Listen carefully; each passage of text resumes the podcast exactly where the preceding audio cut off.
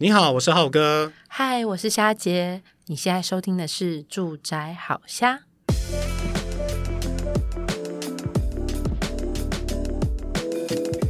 哎，在听这一集的时候啊，就是已经接近年节了。那你知道过年最讨厌的是什么吗？大扫除。没错，就是大扫除，太讨厌了。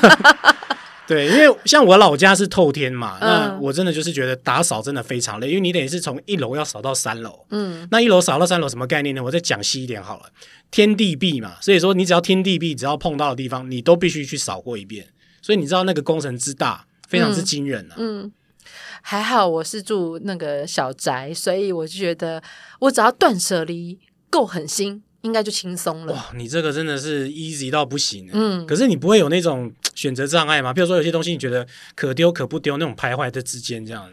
呃，以前会，现在不会了，因为房子够小，所以你就 你再不清啊，就容不下新的东西。哎，哎，哎，对，所以为了要求，比如说空间宽敞啊，或什么的，像我最近刚呃就在整理一批，就是我已经可能买了许久。都也就再也没再翻过的书，那我就打算，比如说，呃，用我之前可能就会跟朋友说，就 po 上网，跟朋友说，诶，你付运费，我就送你书的方式，哦、这还蛮棒的。对，那但是呢，我之前听到一个就是林小英老师的讲座，我觉得呢，或多或少，我可能卖一百块。也是存到一笔小钱。哦，哦，那帮我自己留下一些清洁打扫的费用啊，或者是过年过节买零食的费用，我觉得还好像还不错。是珍珠奶茶的费用，多喝几杯这样，是 多喝几杯酒。吧，哦、多喝几杯酒。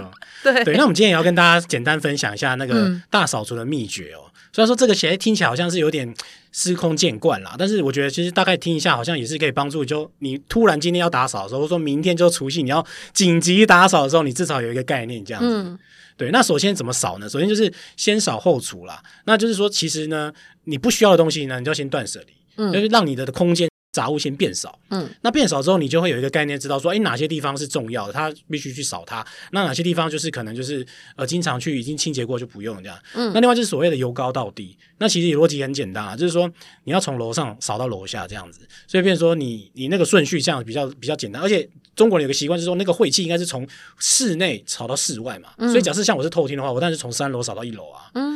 对，大概是这样。那另外就是最简单，虾姐一定知道，就是说，呃，由小到大，嗯，那由内到外，要由干到湿这样。嗯，对，那由由小到大也很简单，譬如说一些什么饰品啦，然后书籍啊，那可能由内到外，就譬如说是呃，你先清你的琉璃台，嗯，然后或者是说你的那个户外的空间，那个庭院这些，对，就是它是有一个差别，因为其实户外一定是更脏的嘛。嗯，对，那油干倒是不用讲，就是我们都知道说，你湿的一定是很不好处理，所以但是先油干再去做湿这样。但是我而且要提醒大家，呃，就是像我刚刚在讲的，呃，刚刚浩哥有提到，由内到外，你要先把你埋藏在深处、仓库深处、书柜深处。那个储藏室深处的东西挖出来，因为呢，为什么呢？你之所以会放在深处，你一定是一年没碰过它了吧？两年没碰过它了吧？那些东西基本上就是你肯你会需要断舍离的那些东西，因为你放外面一定是新买的，对吧？那你要你要丢它，一定是舍不得啊。但是最里面最深处，你一定是几乎你原本已经都忘记有它的存在了。这时候就把它挖出来吧，丢掉吧，舍弃吧。哇，你这样讲真的是让我吓到，有吗？我说从什么最深处，然后什么由里挖到外，到底到底有多深啊？你那个储藏室大概两间两个那个网球场这么深是？没有啦，你就想想看书柜好了，因为我的书多到就是。已经是两两排了，哦、然后两排的两排之后书还可以往上再叠，所以就等于是说，呃，先把外面那一层先拿出来放在旁边，那是你最近在看的或最近才买的。哦、然后呢，已经叠在后面最里面那一排，根本以以往眼睛看不到、肉眼看不到的那些书就可以拿出来，就可以预计那些都是要清掉的书。哦，对，那所以你拿全部拿出来的过程当中，你是不是就会整个书柜就会擦一遍了，然后再把。书柜擦一遍之后，再把最新买的书放回去。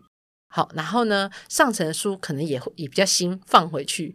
刚刚那个最里面那一批书，就是你要清掉的书了。哦，哎，真的是这样哎。你像你讲的是所谓的柜字辈的，有没有？对，就说什么？如果你家里是反而买衣服很多，衣柜啦，或者说你买很多酒酒柜啦、书柜啦，还有一些那种呃，像我自己本身还会有很多那种。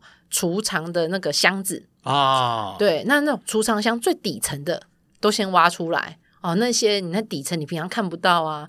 老实说，有没有可能已经使用期限到期了？哦，对啊，变质，已经变质了，过期了，那些早就该丢掉了。对，嗯，所以就是断舍，虾姐就是这样断舍离的。我已经清了两桶了，但断舍离的前提是先扫自己房间。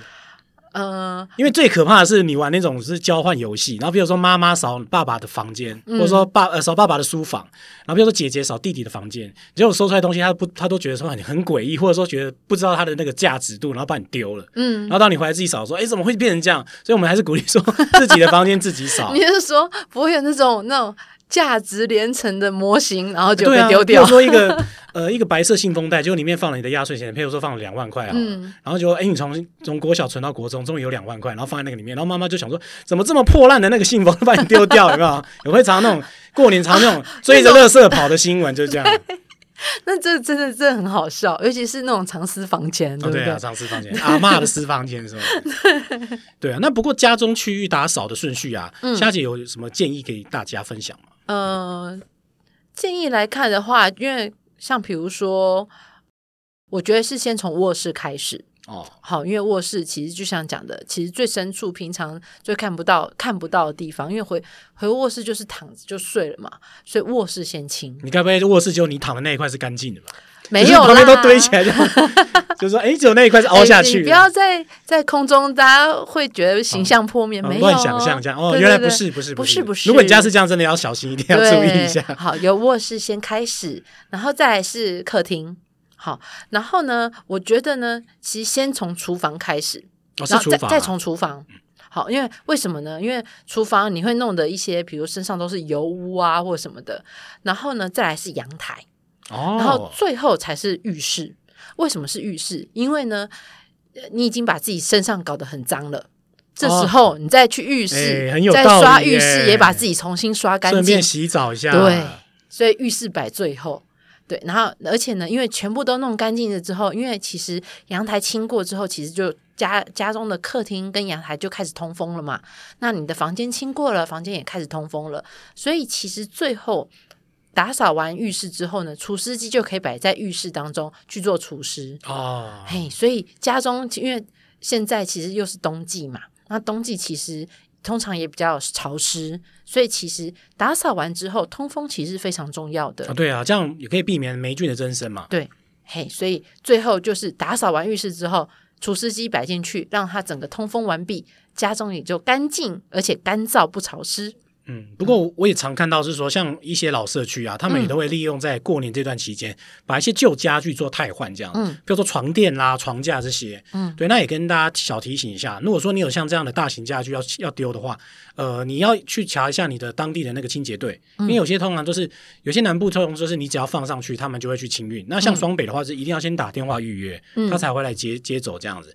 那这可以，你也可以利用这一段时间除旧布新，把一些老旧家具啊，然后这个时候去做丢弃，那再另外。去买新的家具进来，嗯、那个也是一个迎接新年的一个好方式，这样子。哦，这个其实还可以有有些 people，，因为像有些那个呃社区，好、哦、或者是邻里，他们其实会有里长公告说，呃，因为大家都知道大家在除旧布新，所以他就会有写说，哦，本里在几月几号到几月几号之间，大家可以把大型的家具集中在某一区。嗯嗯，对，那他们会找清洁队。然后整个就是帮大家把大型家具收走。对，一般都是那个 corner 啊，就是街角，对，对，那个显眼处这样。嗯嗯嗯嗯。所以我觉得有时候可以去询问一下里长啊，那当就当做黎明服务，就提醒他要做一下黎明服务啊。那也可以顺便帮自己，就是省掉这种还要另外找清运公司的麻烦。